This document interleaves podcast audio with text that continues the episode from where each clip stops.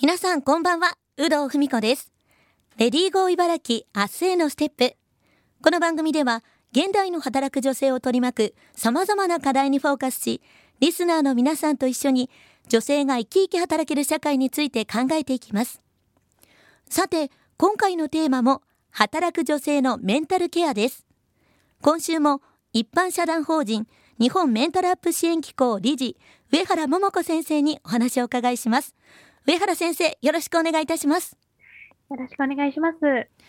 上原先生は先週お料理が趣味とお伺いしたんですが、はい。最近はどんなものを作られたんですか？はい。えっと私、最近、餃子を作りました。はいはい。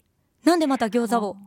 はい。えー餃子、家族が結構好きなんですね。はいなので、あの、月一で、あの、作る機会を作っていて、はい。まあ、焼き餃子、いわゆる普通の焼き餃子なんですけれども、はい。1回にそうですね、100個ぐらい、100一つ一つ個包んで、はい。作りました。100個は1日に全部食べちゃうんですか？あ、いえ、1日ではさすがに食べきれないので、翌日にも回して食べてますね。いいですね。ご家族みんなでこう食べる餃子美味しいですよね。はい。すごい素敵なご家族の様子も分かりましたが、そんな上原先生には、働く女性のメンタルケアというテーマで、3週にわたりお話を伺っていきます。先週は、働く女性が抱えるメンタル不調の実態についてお話をお伺いしました。今週は、実際にメンタルケアの方法についてもお伺いしていきます。上原先生、先週ご紹介したメンタル不調に陥った場合の解決策や対処法について教えていただきたいんですが。はい。はい。えーメンタル不調ですね、えー前回お伝えしたようなま楽しかったことができなくなってしまうですとか、まあ、眠れなくなってしまったとか、そういった気分ですとか体調面での不調は、まあ体からのサインっていうことをまず知る必要があります。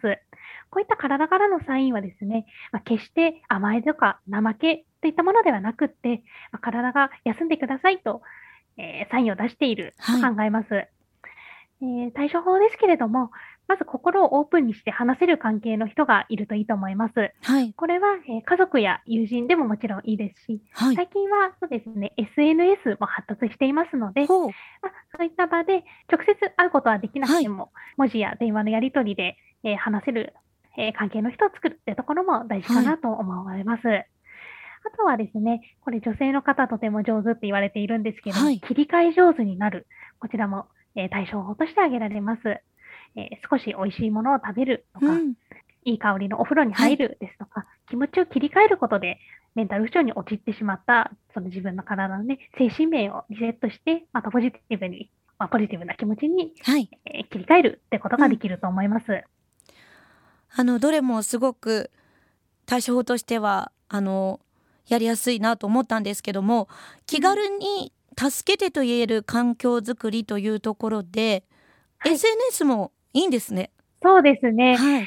一見ですね、SNS っていうと、まあ、直接会えないですえ、し、え、まあ、あの、距離が、えー家族や友人に対して、まあ、遠いかなという印象あるんですけれども、逆に実際会わないことで、まはい。あ仕事の愚痴とか、そういったことが伝えてもその実生活に直接的に影響を与えること少ないので、はいむしろそういった悩みを話しやすいのではないかと思います。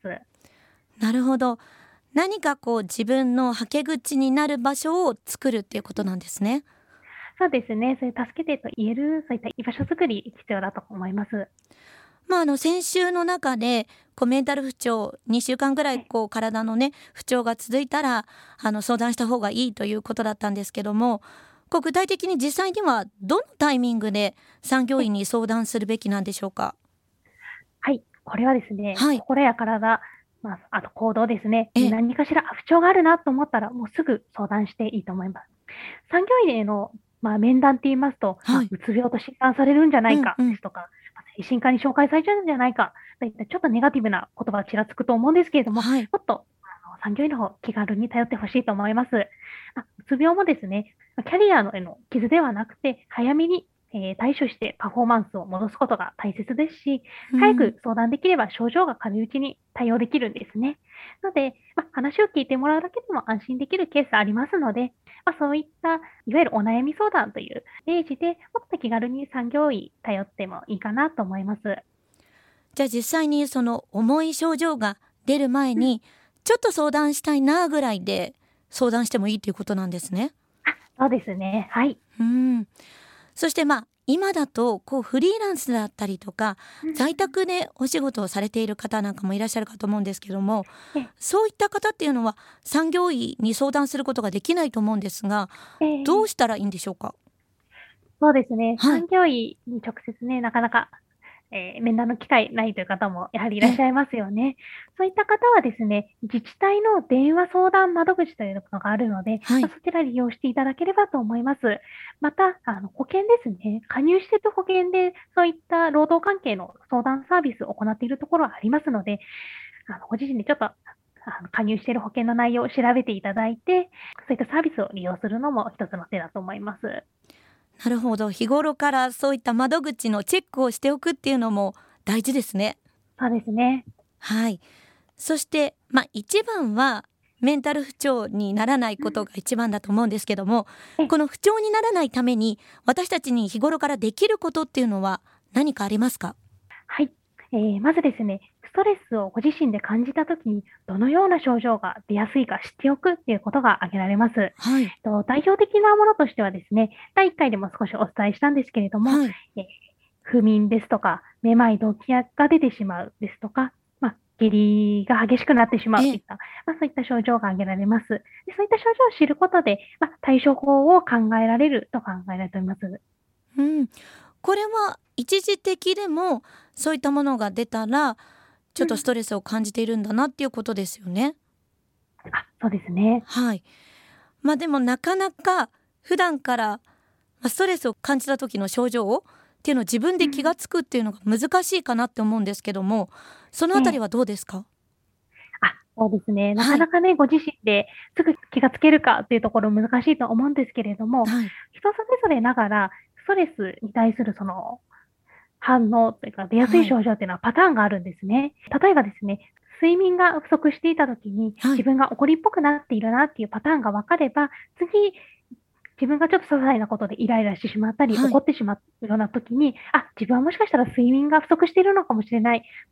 えー早めに休もうっていうふうに、まあ、ストレスをね、爆発させることなく、うん。ここであの対処、切り替えができるようになります。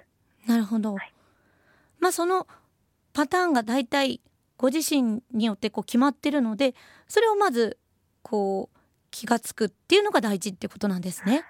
そうですね。まずパターン、ストレスのが、えっと、かかったときに自分がどういうふうになってしまうかというパターンを知って、それからまあ対処していくっていうのが必要かなと思います。はい。その他何かできることありますか？あ、そうですね。はいもう一つ、メンタル不調にならないためにできることありまして、はい。気分転換できることをいくつか作っておくっていうのが挙げられます。はい。えー先ほどもお伝えしたように、え切り替え上手になるということはすごく大事なことで、はい。えー一つだけではなく、えーいくつか、えー自分のメンタルをリセットできるようなことを作ることが大事だと思います。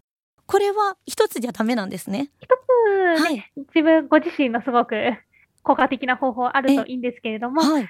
いくつかメンタルの切り替えのできる引き出しを作っておくことで、うん。あ例えばね、旅行が気分転換になるような方は、今コロナ禍でなかなか行けないので、ああ。あ、でも自分は美味しいスイーツを食べると少し気分がポジティブになるなっていうのを知っていれば、そちらの方であのメンタルコントロールすることができるかなと思います。